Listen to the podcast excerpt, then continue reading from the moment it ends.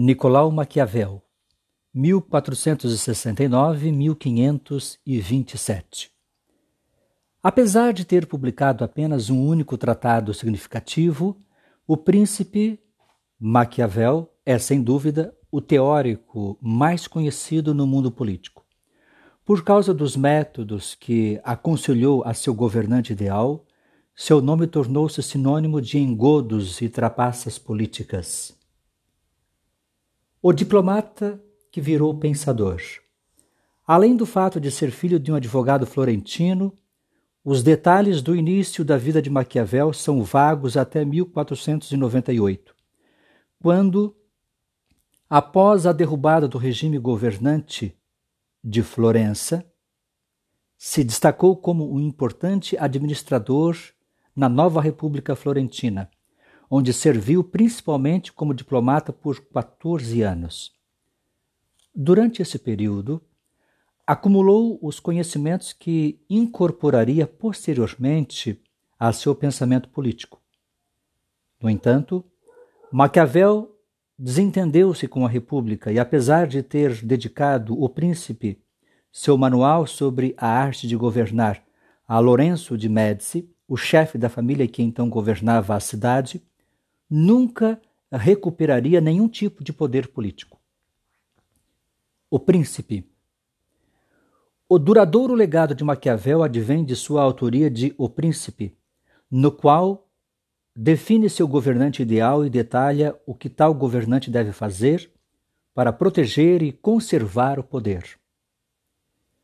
Os métodos inescrupulosos que Maquiavel sugeriu que seu príncipe empregasse eram perfeitamente justificados e tornaram seu nome sinônimo de maquinação política nefasta, dando origem ao termo maquiavélico.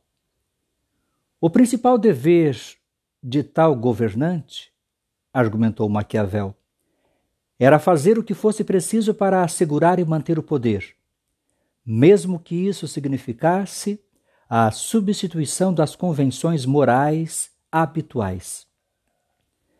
Um homem que queira seguir uma vocação de ser bom em todos os momentos irá à ruína entre tantos que não são bons, alertou.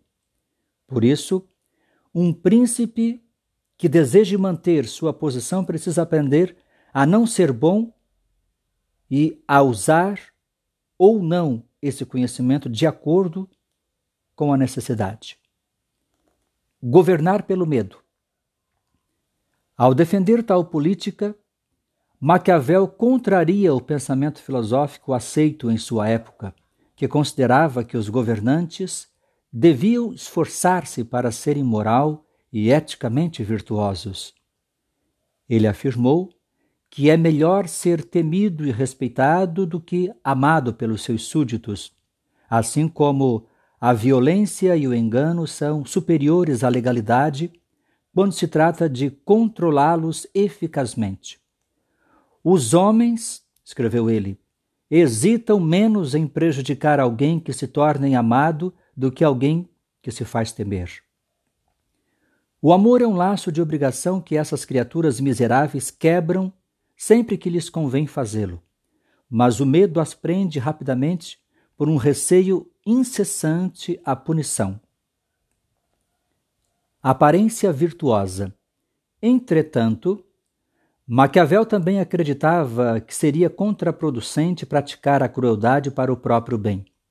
Pelo contrário, apesar de o seu governante ideal precisar estar pronto para enganar, torturar e assassinar, se a situação o exigisse, tal governante, segundo ele, deveria sempre parecer ser um modelo de virtude.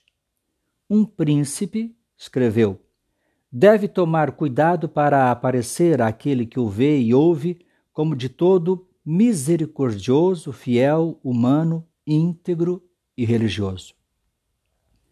Qualquer coisa, ao que parece, poderia ser justificada em busca do que Maquiavel classificou como os três principais objetivos políticos: um governo forte, segurança e independência nacional seus preceitos nunca se tornaram obsoletos e são tão relevantes hoje como eram na Itália renascentista. Dos homens em geral, pode-se dizer o seguinte: eles são ingratos, desleais, hipócritas e mentirosos, tementes do perigo e ávidos por lucros. Biografia: Nicolau Maquiavel. Nascimento: 1469. Local: Florença. Nacionalidade: italiano. Fatos principais: Funcionário público na Renascença Florentina, Maquiavel foi um filósofo e pensador político cujas teorias sobre o uso de táticas inescrupulosas na vida política têm tanto repelido quanto atraído desde essa época. Morte 1527. Obras principais: O Príncipe,